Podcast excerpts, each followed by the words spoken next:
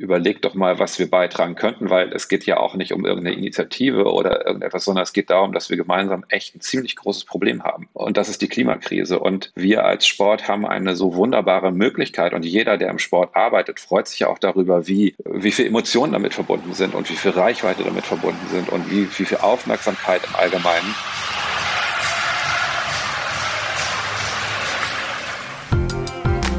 Klima und wir Wegweiser in eine nachhaltige Zukunft.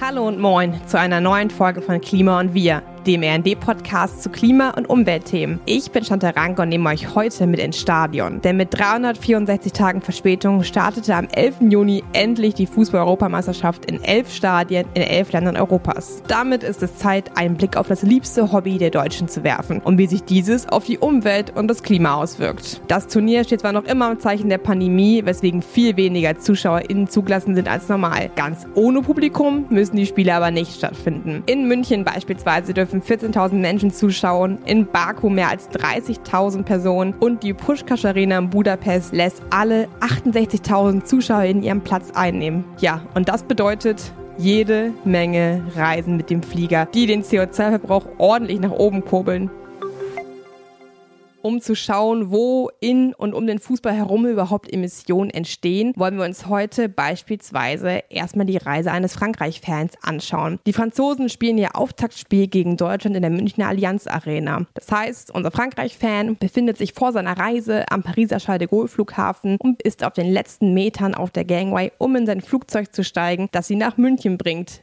Schlappe 684 Kilometer für ein einziges Spiel. In München angekommen, hat er noch ein wenig Zeit und schlendert deswegen durch die Stadt. Dort bleibt er an einem Fanshop hängen, denn die haben die niegelnagelneuen Frankreich-Trikots für diese Europameisterschaft im Angebot. Das hat er noch nicht, also macht er einen kurzen Abstecher in den Shop und kauft sich das Trikot, um sein Team am Abend bestmöglich unterstützen zu können. Einige von euch werden das Trikot sicher vor Augen haben und wissen daher, dass es von Nike hergestellt wurde. Nike produziert hauptsächlich in Vietnam, Indonesien und China und das ist klimatisch gesehen gleich aus mehreren Gründen problematisch, denn die langen Flugwege treiben die CO2-Emissionen in die Höhe und die Arbeitsbedingungen in Südostasien sind auch heute zum großen Teil noch unterirdisch. MitarbeiterInnen in Schuhfabriken bekommen beispielsweise nur einen US-Dollar am Tag für neun Stunden Arbeit mit seinem Trikot angezogen, geht es dann am Abend ungefähr zwei Stunden vor dem Spiel weiter Richtung Münchner Allianz Arena. Und schon beim Aussteigen aus der Bahn, beim um die Ecke gehen, sieht unser Fan das hell erleuchtete Stadion. Denn die Allianz Arena ist gespickt mit rund 300.000 LED-Lampen, die dafür sorgen, dass das Stadion bei Heimspielen des FC Bayern im klassischen Bayernrot erstrahlen. Und richtig, es ist mittlerweile auch Abend geworden. Das bedeutet auch, dass die Flutlichtmasten bereits eingeschaltet sind.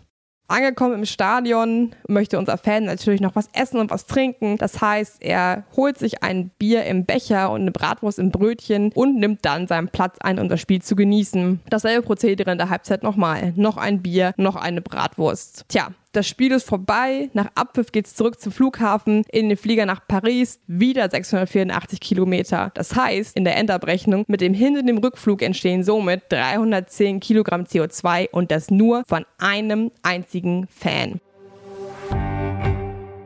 Aber es sind nicht nur die Fans. Die Anzahl der Reisen bei der diesjährigen Europameisterschaft ist so hoch wie noch nie. Denn, wie bereits am Anfang dieser Folge gesagt, es handelt sich um eine paneuropäische EM. Die Gruppenspiele werden pro Gruppe in jeweils zwei Stadien ausgetragen. Für die deutsche Gruppe sind das beispielsweise München und Budapest. Das heißt, die deutsche Mannschaft hat zwar Glück, da sie alle drei Spiele in München austragen kann, aber das Beispiel Polens zeigt uns die ganze Absurdität dieser EM. Denn die polnische Nationalmannschaft spielt ihr erstes Match gegen die Slowakei in St. Petersburg. Anschließend geht es zum zweiten Spiel nach Sevilla, um dort gegen Spanien anzutreten. Und zum dritten, wie praktisch, fliegt das Team zurück nach St. Petersburg, um dort gegen Schweden zu spielen. Das heißt, in nur neun Tagen legen die Polen schlappe 7160 Flugkilometer zurück. Diese Zahl muss man sich einmal auf der Zunge zergehen lassen. Und Achtung, ja, wir können noch einen oben drauflegen. Denn sollte das Team ins Achtelfinale einziehen, geht die nächste Reise nach Glasgow oder Kopenhagen. Wie wir daran sehen, an diesem Beispiel machen die Reisen von Fans, Spielerinnen und Vereinsangehörigen einen großen Anteil in der verheerenden Klimabilanz des Fußballs aus. Eine Berechnung der Klimaberatung CO2OL und im Deutschlandfunk zeigt, dass rund zwei Drittel des CO2-Verbrauchs auf An- und Abreise fallen. An nur einem Spieltag verbrauchen die rund 400.000 Stadionbesucherinnen der Bundesliga-Stadien so rund 120 Tonnen CO2 zum Vergleich. Das ist so viel wie zehn BundesbürgerInnen sonst in einem ganzen Jahr verbrauchen. Dazu kommt natürlich noch der immense Strombedarf in den Stadien, Fanprodukte, die häufig außerhalb Europas produziert werden, jede Menge Müll. Denn noch immer setzen nicht alle Bundesligisten auf Mehrwegbecher und, und, und. Wie Patrick Fortier von der Beratungsfirma CO2OL sagt, wird der Klimaschutz im Fußball zwar immer wichtiger und hat an Bedeutung gewonnen, aber das Potenzial ist noch immer riesig und bisher wurde viel zu wenig getan. Was müssen und können Vereine und Verbände also für den Klima- und Umweltschutz tun? Darüber spreche ich jetzt mit Stefan Wagner. Er ist der Vorsitzende des Bündnisses Sports for Future. Hallo, Herr Wagner. Hallo, moin. Warum wurde Sports for Future gegründet und was wollen Sie damit erreichen?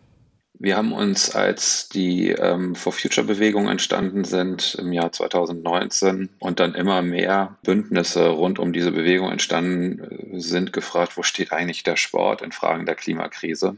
Und fanden, da geht noch ein bisschen was, um es mal vorsichtig auszudrücken. Und als es dann eben alle möglichen anderen Bewegungen gab, aber nicht den Sport, kam uns das auch zugleich völlig absurd vor, denn der Sport hat ja so unglaublich viele Möglichkeiten, etwas beizutragen und wir finden, das sollte er unbedingt tun und deswegen haben wir Sports for Future initiiert. Sie haben die Möglichkeiten schon angesprochen. Hinter dem Sport oder gerade hinter dem Fußball stehen ja eine Menge Menschen. Im DFB sind sieben Millionen Deutsche organisiert. Äh, inwiefern denken Sie, dass den Menschen, die in der Fußballbranche tätig sind, ihre Verantwortung bewusst ist? Ich vermute, oder ich würde es so einschätzen, dass der, der Sport und der Fußball da nicht besser und nicht schlechter ist als der Rest der Gesellschaft. Das gibt natürlich diejenigen, die sich engagieren, die sich dessen völlig bewusst sind, die sich auch der Verantwortung des Fußballs bewusst sind. Und es, gibt diejenigen, die sagen, wir sind ein Fußballverein, was haben wir mit Klimaschutz zu tun? Natürlich versuchen wir dafür einzustehen, dass der, der Sport durch seine Aufmerksamkeit, die eine Gesellschaft genießt, auch durch eine gewisse Ausnahmestellung, die er hat und durch die Möglichkeiten, die er hat, in besonderer Weise eigentlich prädestiniert ist, da statt in eine reaktive Rolle zu gehen, in eine proaktive Rolle gehen kann und da unheimlich viele Chancen drin liegen, auch für den Sport selbst. Das versuchen wir deutlich zu machen und so versuchen wir auch Sports for Future äh, einzusetzen, dass wir einfach auf das Positive gucken, auf die Möglichkeiten gucken und nicht auf, mit dem Finger auf irgendjemanden zeigen, der dafür vielleicht noch nicht so bereit ist. Was sind denn die Möglichkeiten oder auch die Mittel, die die einzelnen Clubs umsetzen können?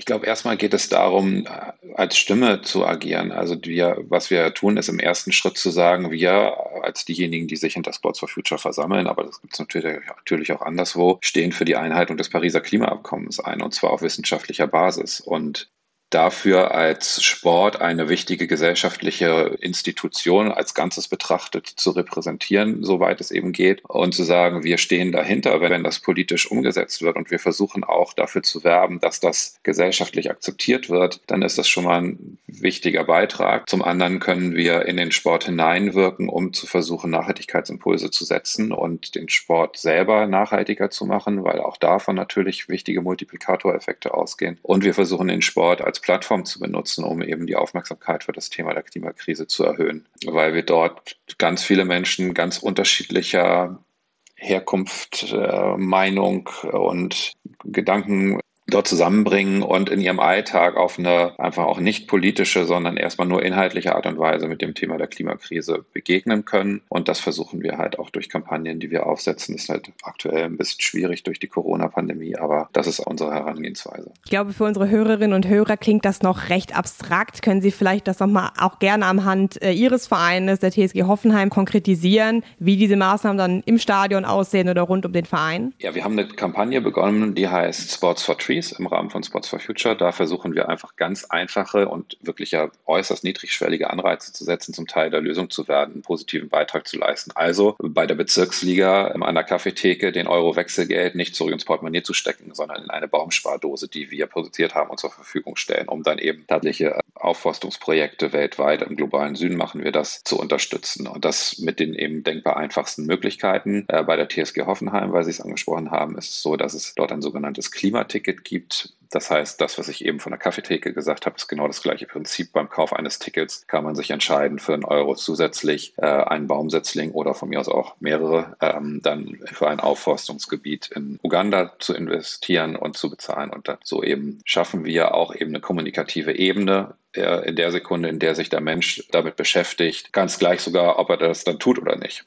Aber wir schaffen halt eine gewisse Aufmerksamkeit und das versuchen wir so breit wie möglich umzusetzen. Haben jetzt kürzlich auch einen Spendenlauf organisiert mit der Universität Bayreuth zusammen, wo mehrere hundert Studierende und jeder, der wollte, mitgemacht hat. Und auch da sind nochmal 15.000 Euro insgesamt zusammengekommen, die wir dann in ein Aufforstungsprojekt geben. Also es gibt ganz viele Möglichkeiten, die der Sport ganz wunderbar und einfach umsetzen kann. Äh, und das versuchen wir aufzubauen und umso mehr, wenn dann irgendwann der Sport auch wieder wirklich möglich ist, mit Zuschauern vor allem.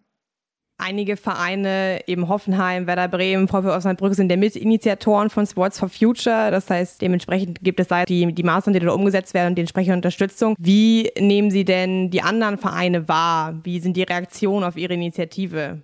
Also wir hören nichts Negatives von irgendjemandem, aber vielleicht auch, weil, weil man uns das nicht sagt. Aber das geht auch nicht um Sports for Future. Wir versuchen ein Dach zu bilden für für diejenigen, die sich positiv auf den Weg machen wollen, aber es können auch andere sein. Das kann auch ein Verein für sich selber etwas machen. Es gibt ja auch die von der UN aufgebaute Initiative Sports for Climate Action als Framework, der auch einige Vereine auch in Deutschland angehören. Und ich glaube, dass das Entscheidende ist, dass man sich seiner Rolle und den Möglichkeiten der Möglichkeiten bewusst wird und dann auf die Art und Weise, die für einen selber passt, ähm, sich dafür engagiert. Und dafür ist Sports for Future eine Möglichkeit. Und das machen viele. Wir haben mittlerweile weit über 300 Vereine verbunden Verbände und zwar von den großen, äh, Sie hatten ja einige schon genannt, aber eben auch der DFB oder Mainz 05 äh, bis zu dem kleinen Verein um die Ecke oder den auch andere Sportarten, natürlich Rudernationalmannschaften, Hockeynationalmannschaften, mit denen arbeiten wir eng zusammen. Im Prinzip kann jeder etwas beitragen und dafür versuchen wir ein Dach zu bilden. Nun gibt es ja auch immer noch einige Vereine, die ja weniger gut darauf achten, Maßnahmen für den Klimaschutz umzusetzen. Wie sprechen Sie diese Vereine an? Versuchen Sie, die gezielt noch mal mehr zu überzeugen? Also wir sprechen nicht aktiv mit irgendwelchen Vereinen, von denen wir glauben, dass sie mehr tun könnten. Das möchten wir uns auch überhaupt nicht anmaßen, sondern äh, wir versuchen mit denen zu agieren, die das von sich selbst heraus tun und mit denen wir natürlich kommen wir aus den ganz vielen unterschiedlichen Rollen mit vielen ins Gespräch und wir versuchen natürlich unsere Position und diesen positiven, chancenreichen Blick für den Sport immer wieder zu betonen und immer wieder immer mehr Menschen und dann auch Organisationen zu inspirieren, sich anzuschließen. Aber es geht jetzt nicht in einen Diskurs nach dem Motto, wieso machst du das nicht? Ähm, weil das, glaube ich, nichts bringt. Aber wäre das nicht genau der Weg, nochmal da mehr reinzupieksen und zu sagen, hey, wir müssen alle zusammen anpacken?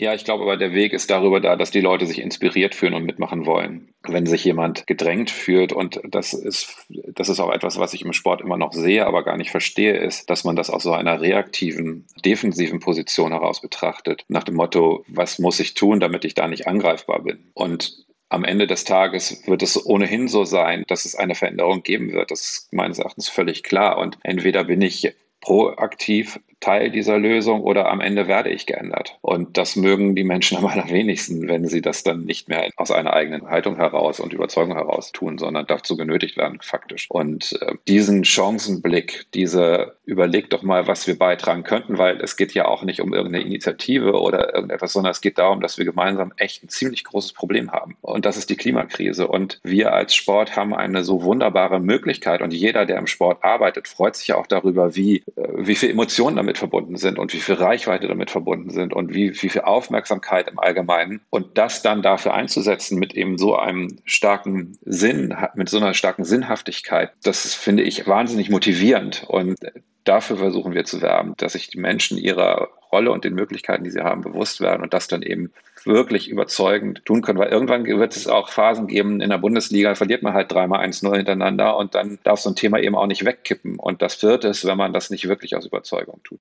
Zum Abschluss würde ich gerne nochmal auf die TSG Hoffenheim blicken. Für die sind Sie als Leiter der Stabstelle für Unternehmensentwicklung tätig. Sie haben es schon angesprochen, in Hoffenheim machen Sie auch recht viel für den Klimaschutz. Es gibt eine Photovoltaikanlage, Sie sammeln Regen für die Bewässerung des Rasens, bieten den Fans ein Klimaticket an. Laut einer Erhebung von MyClimate ist es aber so, dass trotzdem nur 61 bis 70 Prozent des Stroms zur Versorgung des Stadions aus erneuerbaren Energien kommen. Wie kann das sein? Das kann sein, indem wir den Vertrag noch nicht entsprechend umgestellt haben auf ein Ökostromangebot. Das sind äh, längere, längerfristige Verträge, aber das Thema ähm, steht oben auf, auf, meinem und unserem Zettel. Äh, und ähm, das müssen wir also die Kritik daran, dass das so ist, müssen wir auch hinnehmen, denn wir, auch die TSG Hoffenheim ist noch nicht am Ende des Weges angekommen ähm, und das muss dann auch die TSG Hoffenheim und das ist auch so, das müssen wir halt aushalten. Wir sind bestimmte Schritte gegangen, die sind auch äh, gut und richtig und bestimmte Schritte sind wir noch nicht gegangen, wie zum Beispiel dieser. Und dann muss man sich das eben belastbar vornehmen. Wir sind jetzt gerade dabei, eben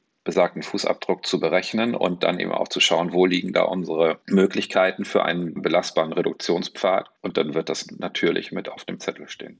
Das klingt nach einem ambitionierten Plan. Vielen Dank fürs Gespräch und Ihre Einschätzung. Vielen Dank.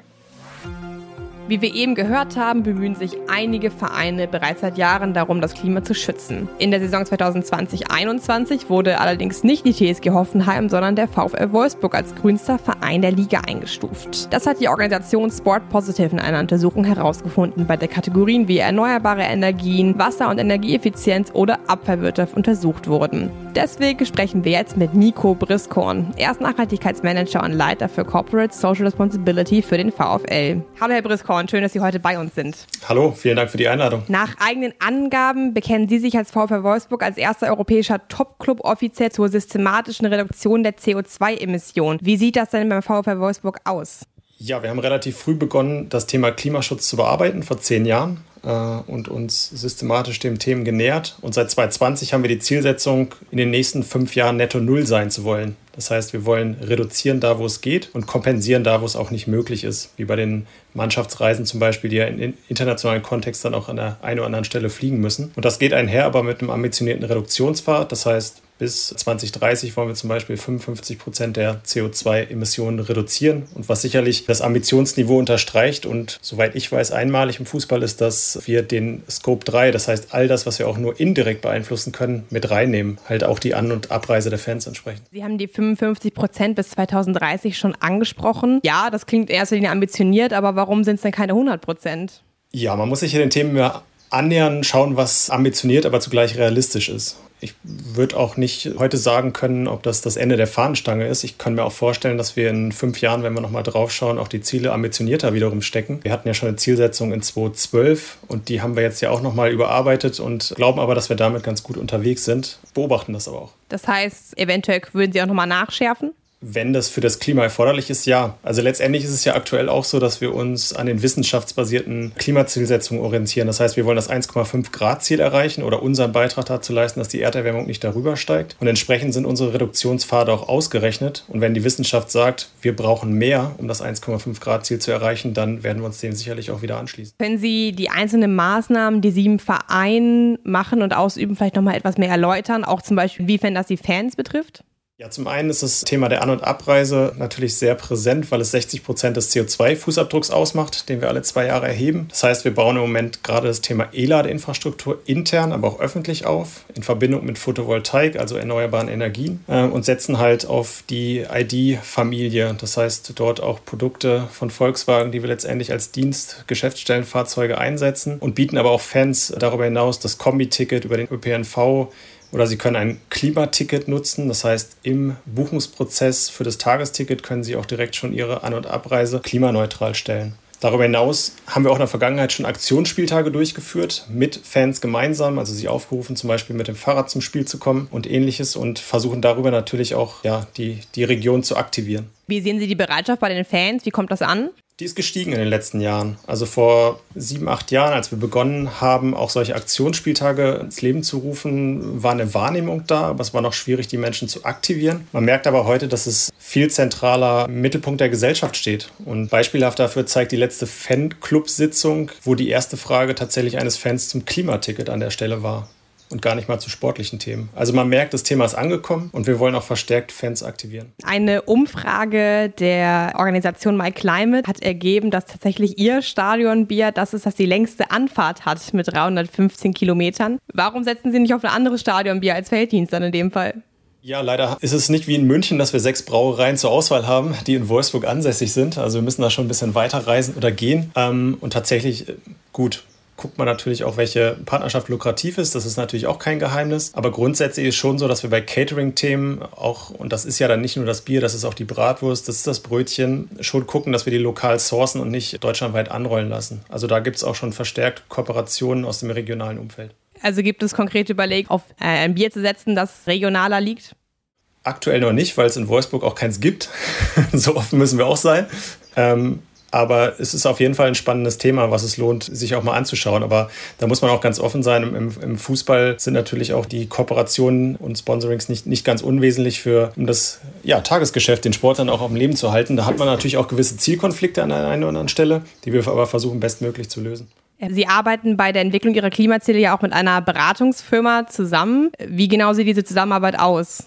Ja, wir arbeiten mit Four Lines zusammen seit vielen, vielen Jahren, die unseren CO2-Fußabdruck alle zwei Jahre erheben bzw. uns dabei unterstützen. Zunehmend wollen wir das verstärkt selber machen. Äh, wir haben eine Klimamanagerin bei uns im Team, die jetzt auch nochmal fortgebildet wurde und das zukünftig übernimmt. Die unterstützt uns insbesondere auch bei der Ausarbeitung der Zielsetzung und auch der Roadmap. Das heißt, wir haben uns Maßnahmen vorgenommen, die wir in den nächsten äh, Monaten jetzt auch erreichen wollen. Und, äh, da unterstützen uns die Kollegen. Was sind jetzt die nächsten Schritte, die Sie gerade angesprochen haben? Ja, wir haben jetzt äh, tatsächlich nochmal neu die Top-Reduktionsmaßnahmen äh, für den Verein identifiziert, die wir jetzt mit den unterschiedlichen Fachabteilungen besprechen, um sie dann auch planen zu können, also in Bezug auf Kosten planen zu können, in Bezug auf die Machbarkeit, Umsetzung. Kann natürlich nicht alles von heute auf morgen passieren. Deswegen denken wir da auch schon über Zeithorizont von den nächsten Monaten hinaus und schauen, was wir die nächsten zwei bis drei Jahre umsetzen können. Und was sind die Top-Maßnahmen? Können Sie das noch ein wenig ausführen? Ja, es geht schon um das Thema Mobilität. Das hatte ich eben ja schon angesprochen und da auch Anreize zu setzen für Fans, aber es geht auch um Angebote im Stadion, vegane Produkte im Catering-Bereich anzubieten. Am Ende des Tages macht es die Masse an Maßnahmen eigentlich, äh, die dann auch wirklich äh, dazu führt, dass wir unsere Ziele erreichen können. Im Grunde, ja, es ist ja so, dass momentan noch alle Vereine eigenständig dafür zuständig sind, Klimamaßnahmen umzusetzen und äh, das auch weiter voranzubringen. Von der DFL gibt es bisher keine Richtlinien, auch wenn die natürlich aktuell in Arbeit sind. Nachgehakt. Die Deutsche Fußballliga, kurz DFL, ist der Zusammenschluss aus den 36 Profifußballvereinen der ersten und zweiten Bundesliga. Sie ist für die Organisation und Vermarktung zuständig. Die DFL verantwortet außerdem, welche Clubs die Lizenz für die Liga erhalten oder nicht. Das ist innerhalb eines strengen Lizenzierungsverfahrens geregelt. So müssen die Vereine bestimmte wirtschaftliche Rahmenbedingungen vorlegen, aber auch nachhaltige Nachwuchsförderung, professionelle Arbeitsbedingungen für die Medien und eine bestimmte Stadiongröße sind notwendig. Klima- und Umweltschutz ist bisher nicht Teil des Verfahrens und obliegt damit den Vereinen selbst. Im Februar hat die DFL allerdings bereits angekündigt, dass es künftig zentrale Handlungsempfehlungen für die Vereine geben soll. Finden Sie das notwendig? Und wenn ja, was versprechen Sie sich von diesen Maßnahmen und Handlungsempfehlungen? Also wir haben im letzten Jahr eine Umfrage unter den Clubs gemacht seitens des Arbeitskreises Verantwortung, der eng zusammenarbeitet mit der DFL. Und dort haben wir festgestellt, dass punktuell schon viele Maßnahmen auf dem Weg sind, aber ein ganzheitlich systematisches Engagement im Bereich Ökologie und Klimaschutz fehlt. Und hier braucht es schon Orientierungsrahmen, vielleicht auch einen Standard, der Teil der Lizenzierung sein kann. Und es braucht insbesondere auch Qualifizierung in den Clubs. Das hat auch eine Tagung, die wir im letzten Jahr durchgeführt haben, gezeigt, dass die Clubs sich mehr Ressourcen natürlich auf der einen Seite auch wünschen, aber auch mehr Qualifizierung, Know-how, mehr Austausch untereinander. Also sowohl die Leitlinien als auch diese Qualifizierung und vielleicht auch gemeinsame Ziele, also eine gemeinsame Vision. Was wollen wir vielleicht auch als Liga, als Clubs zusammen erreichen? Das sind schon Themen, die ja auf unserer Agenda stehen sollten. Hätte das nicht schon vor vielen Jahren passieren müssen? Ich meine, Sie sagen selber auch, Sie beziehen sich auf die wissenschaftliche Basis. Wir hören schon seit Jahren von Wissenschaftlerinnen, wie die Situation ist und inwiefern wir uns schon um das 1,5 Grad Ziel hätten bemühen müssen allgemein ist die Haltung in den Clubs oder es wird sehr kurzfristig gedacht. Ne? Es wird in sportlichen Erfolg investiert, wird auch hier und da gescheut, vielleicht auch äh, zu investieren in Themen, die erst mittel- und langfristig sich auszahlen. Und natürlich steigt heute der gesellschaftliche Druck durch Fans, durch Medien, NGOs und äh, auch von Sponsoren, die natürlich sehr wichtig sind für Fußballvereine. Deswegen ändert sich gerade so ein bisschen die Haltung und es wird, da bin ich sicher, auch vom, vom Trend dann auch zu einer systematischen Einbettung kommen. Leider in den meisten Clubs erst heute, ja. Das muss man dann auch vielleicht so festhalten. Wenn wir jetzt einen kleinen Blick in die Glaskugel werfen, was würden Sie sich wünschen oder wann können Sie sich vorstellen, dass die Bundesliga klimaneutral ist? Ich würde mir wünschen, dass wir die Europameisterschaft 2024 in Deutschland nutzen, um das Thema Nachhaltigkeit mit dem Profisport, mit dem Breitensport und nicht nur den Spielstandorten, sondern dass wir da wirklich alle Menschen mitnehmen, ja, als, als Impuls für eine nachhaltige Bewegung des Fußballs sozusagen nutzen und das als Meilenstein ansehen. Und darüber hinaus wünsche ich mir einfach, dass wir ja zusammen eine, eine Zielsetzung definieren, was wir erreichen wollen. Und das äh, sollte in jedem Fall das Thema Klimaneutralität sein. Und da müssen wir uns darüber unterhalten, wann die zu erreichen ist oder wann wir da so weit sein können. Vielen Dank für das Gespräch und Ihre Einschätzung und alles Gute auf dem Weg zur Klimaneutralität. Vielen Dank. Ja, mit der TSG 1899 Hoffenheim und dem VfL Wolfsburg haben wir nun zwei Clubs kennengelernt, die einiges für den Klimaschutz tun. Dabei sind sie aber nicht die einzigen. Denn auch der SC Freiburg verfügt über eine Solaranlage, sodass der Club eine positive Energiebilanz aufweist. Der FSV 105 gilt sogar schon seit 2010 als klimaneutral. Und der FC Schalke 04 hat laut der Tierschutzorganisation PETA das beste vegane Angebot im Stadion. Das ist alles nicht schlecht. Aber wenn man diese Aspekte auf das große Ganze bezieht, wird klar, wie viel noch zu tun ist. Bei einer Umfrage der Klimaschutzorganisation MyClimate kommt heraus, dass lediglich 60 Prozent der Clubs ihren CO2-Fußabdruck ermitteln. Daran haben Union Berlin, Eintracht Frankfurt und der FC Bayern München übrigens gar nicht erst teilgenommen. Die Umfrage zeigt auch, dass nur der VfL Wolfsburg Biobratwürste anbietet. Nur die Trikots von Mainz, Leverkusen und Werder werden in Europa produziert und nur der FC Augsburg, Borussia Dortmund, Fortuna Düsseldorf und Werder Bremen setzen auf regionales Bier. Denn hier beträgt der Lieferweg nur 5 Kilometer. Traurig aber wahr, auf Schalke, in Mainz und in Augsburg werden noch immer ausschließlich Einwegbecher verwendet. Abschließend wollen wir jetzt noch einmal auf eine nicht ganz unwichtige Gruppe schauen die Fans. Wenn nicht gerade Pandemie ist, strömen Woche für Woche 400.000 Menschen in die Bundesliga-Stadien. Und wie wir schon gehört haben, sind sie damit auch wesentlich an den CO2-Emissionen beteiligt. Manuel Gaber ist Sprecher des Netzwerks Zukunft Profifußball und spricht mit uns jetzt über die Belange der Fans. Hallo Manuel. Hallo Chantal. Viele Fans fordern im Zuge der Kommerzialisierung schon seit langem Wertewandel der Verbände und Vereine. Inwiefern betrifft das denn auch den Klimaschutz? Ja, Klimaschutz ist natürlich einer ein Teil davon, ein Teil von vielen. Fans wollen einen grundlegenden Wandel und Fans wollen auch, dass der Fußball als gesellschaftliches Vorbild agiert. Und da sehen wir leider in den letzten Jahren, dass das nicht immer geklappt hat, sei es bei Themen rund um Korruption oder WM-Vergabe, sei es bei Themen rund um Diversität in Gremien. Und natürlich agiert der Fußball aktuell auch noch nicht als Vorbild im Bereich Klimaschutz. Und da wünschen wir uns, dass er aktiver wird. Was wünscht ihr euch denn? Also wie könnte der Profifußball denn aktiver werden? Wir wünschen uns in erster Linie, dass es viele Mindeststandards für Vereine gibt. In der Bundesliga ist aktuell unfassbar viel geregelt. Wenn man in die dritte Liga aufsteigt, in die zweite Liga aufsteigt, dann braucht man ein Dach, zum Beispiel über seinen Stehplätzen. Es gibt unfassbar viele kleine Regularien, aber im Bereich der gesellschaftlichen Verantwortung ist gar nichts geregelt. Und da wünschen wir uns eben auch, dass es dort verbindliche Vorgaben gibt, was beispielsweise Ziele zu Klimaneutralität angeht. Äh, du bist ja auch Mitglied der DFL Taskforce Zukunft Profifußball, die sich ja genau mit solchen Dingen beschäftigt, dass es bald auch Konzepte und Handlungsempfehlungen gibt. Was versprichst du dir denn davon? Ja, in der Taskforce haben wir im Bereich Nachhaltigkeit viele Empfehlungen erarbeitet, die jetzt an das DFL-Präsidium gegangen sind, wo es genau darum geht, dass man Ratings erarbeitet, dass man Mindeststandards erarbeitet, dass Nachhaltigkeit wirklich auch gemessen wird in den Vereinen. Da wünsche ich mir natürlich, dass die DFL jetzt diese Empfehlung, die wir dort erarbeitet haben, auch umsetzt, weil ich glaube, der Fußball hat da noch ein sehr, sehr weiten Weg zu gehen. Das haben wir auch in den Gesprächen der DFL Taskforce gemerkt. Dann standen auf einmal Fans auf der Seite der Sponsoren, was ja auch nicht immer der Fall ist, gerade weil wir Fans ja auch viele Aspekte der Kommerzialisierung kritisch sehen. Und da haben wir aber deutlich gemerkt, dass im Bereich Nachhaltigkeit, im Bereich Klimaschutz da noch deutlich Aufholbedarf ist des Fußballs. Und deshalb wünschen wir uns jetzt tatsächlich, dass da jetzt aktiv nach vorgegangen wird und dass man sich aktive Ziele setzt, weil im Fußball hat man auf jeden Fall nicht die Ausrede, dass kein Geld da wäre. Kannst du vielleicht noch mal ein paar konkrete Punkte benennen, wie das aussehen soll, wenn ich jetzt zum Beispiel ins Stadion gehe, was dann Aspekte wären, die nachhaltiger sein müssen oder wie mich das als Fan konkret betreffen würde und ab wann könnte das denn passieren? Ja, erstmal wünschen wir uns auf einer übergeordneten Ebene, dass Vereine erstmal ihren Treibhausgasausstoß messen, weil wenn man nicht weiß, wie viel man ausstoßt und in welchen Bereichen man ausstoßt, dann, dann kann man auch nichts reduzieren. Deshalb, das wäre der erste wichtige Schritt. Der zweite wichtige Schritt wäre, dass man sich dann verbindliche Reduktionsziele setzt und Ziele vereinbart, die auch in Einklang sind mit dem Pariser Klimaschutzabkommen Und dann gibt es natürlich ganz viele konkrete Maßnahmen, die uns dann zum Beispiel bei einem Stadionbesuch betreffen. Und da muss die Liga hingehen und sich überlegen, was sind denn geeignete Mindestmaßnahmen. Ein Beispiel kann sein Mehrwegbecher in Stadien. Ein anderes Beispiel kann sein, dass zum Beispiel die Eintrittskarte auch als Fahrschein für den öffentlichen Nahverkehr genutzt werden kann. Das ist schon in ganz vielen Standorten den Fall, aber in manchen nicht. Und dann stellt man sich schon die Frage, warum eigentlich nicht? Das sind doch sehr einfache Schritte, die man auch machen kann, um das als Standard zu setzen und so den Spieltag nachhaltiger zu gestalten. Ja, du sagst schon Mehrwegbecher, ist ein gutes Stichwort. Einige Vereine nutzen ja tatsächlich immer noch Einwegbecher, zum Beispiel Schalke 04. Wie kann das heutzutage noch angehen?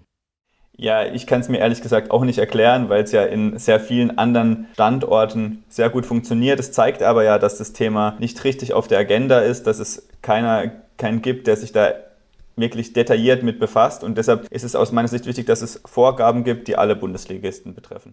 Viele Fans sind ja auch selbst an der Verschmutzung beteiligt, zum Beispiel durch die An- und Abreise oder auch die immense Müllproduktion. Inwiefern steht für euch also zum Beispiel auch der Fan selbst in der Pflicht, was zu tun und wie versucht ihr, das an die Gruppierung heranzutragen? Ja, ich glaube, da gibt es ganz viele Aspekte, die man betrachten kann. Zum einen ist natürlich die Anreise einer einer der wichtigsten Aspekte überhaupt, was Treibhausgasemissionen an so einem Bundesligaspieltag angeht. Ich glaube, da ist es wichtig, dass man gemeinsam mit allen Akteuren, sei es Kommunen, sei es mit der Bahn, mit Vereinen, mit Fans, irgendwie Möglichkeiten findet und sich auch mal zusammensetzt. Wie kann man denn Anreise und Fanmobilität überhaupt nachhaltiger gestalten? Weil so wie Fußball ein Teamsport ist, muss es, glaube ich, auch im Bereich der Nachhaltigkeit im Team funktionieren. Und da gibt es sicherlich Ansätze. Viele aktive Fans reisen traditionell mit Bussen an, was schon sehr, sehr nachhaltig ist. Aber es gibt natürlich auch Spiele, da spiele ich als Freiburg-Fan in Hamburg und dann spielt man Sonntagabend und man kommt eigentlich fast nur mit dem Flugzeug zurück. Das ist natürlich auch nicht ideal. Und dann muss man natürlich auch als Fan schauen, was kann man selber machen. Und gleichzeitig hat der Fußball natürlich auch eine unfassbare Strahlkraft und ich glaube, wenn der Fußball Verantwortung übernimmt, kann er auch ganz viel Bildungsarbeit leisten in dem Bereich, weil, wenn wir ehrlich sind, ist es natürlich so, Klimaschutz ist nicht das Herzensthema aller Fans, sondern es ist ein wichtiger Aspekt, damit der Fußball als gesellschaftliches Vorbild agiert, aber ich glaube, er kann dort auch ganz viel Überzeugungsarbeit leisten und ganz viel zu mehr Nachhaltigkeit im alltäglichen Leben beitragen.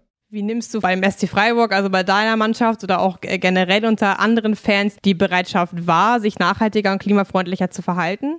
Ich glaube, in der Gesellschaft gibt es da ja schon sehr, sehr deutliche Tendenzen. Aber man merkt natürlich auch, dass es natürlich auch immer ein paar Hemmungen gibt, beispielsweise beim Stadionbesuch. Wenn es auf der Nordtribüne bei uns keine guten vegetarischen Speisen gibt, dann ähm, esse ich vielleicht doch die klassische Stadionwurst, die mir auch einfach gut schmeckt, weil es aber auch einfach keine Alternativen gibt. Ich glaube, man muss diese Alternativen schaffen, sonst können sie auch nicht genutzt werden. Ja, das ist ein gutes Stichwort. Dann lass uns gerne zum Abschluss einen Blick in die Zeit wagen. Wenn wir uns vorstellen, heute in einem Jahr, da ist ja noch genügend Zeit, dass auch durch die DFL und von den Vereinen einige Maßnahmen umgesetzt werden können. Was wäre dein Wunschszenario, wenn du ins Freiburger Stadion gehen würdest, wie es da aussieht? Mein Wunschszenario wäre auf jeden Fall, dass sich der gesamtdeutsche Fußball gemeinschaftliche Ziele gesetzt hat, die für alle gelten, dass der Fußball vorangeht, dass er anerkennt, dass wir in der Klimakrise stecken und wirklich jeder Verein da aktiv werden muss. Und das wird sich dann eben auch in Freiburg dadurch äußern, dass zum Beispiel Treibhausgasausstoß gemessen wird, veröffentlicht wird, darüber kommuniziert wird, was denn der Verein jetzt macht, konkret, um die Emissionen zu reduzieren und es einfach deutlich transparenter wird, dieses Thema, und offen darüber gesprochen wird. Okay, das sind doch schon mal ganz positive Aussichten. Vielen Dank für deine Einschätzung und viel Erfolg für den SC Freiburg. Dankeschön. Wie in vielen Bereichen unserer Gesellschaft zeigt sich, auch im Fußball gibt es teilweise Bemühungen, den Kampf gegen die Klimakrise anzugehen, auch wenn der Weg noch sehr weit ist. Dazu braucht es vor allem zwei Dinge. Das sind einheitliche Empfehlungen der zuständigen Gremien, aber vor allem die eigene Motivation der Vereine, etwas zu verändern. Uns interessiert auch zu diesem Thema eure Meinung. Würdet ihr nicht mehr ins Stadion gehen oder das neue Trikot nicht kaufen, um das Klima zu schützen? Und findet ihr die Bemühungen der Vereine sind ausreichend? Auf Instagram werden wir euch die Übersicht zeigen, welche Vereine in welchen Bereichen gut abschneiden und in welchen weniger gut. Dort könnt ihr uns auch gerne folgen. Unter Klima und Wir halten wir euch mit allen aktuellen Klimanews und allen Infos rund um diesen Podcast auf dem Laufenden. Wenn euch der Podcast gefällt, dann abonniert uns gerne auch bei Spotify und lasst uns eine Bewertung bei Apple Podcasts da. Und jetzt bleibt nur noch eins zu sagen. Ab vor dem Fernseher und drückt die Daumen für die deutsche Mannschaft im Auftaktspiel gegen Frankreich oder für wen auch immer ihr mögt. Bis dahin, macht's gut und vielen Dank fürs Zuhören.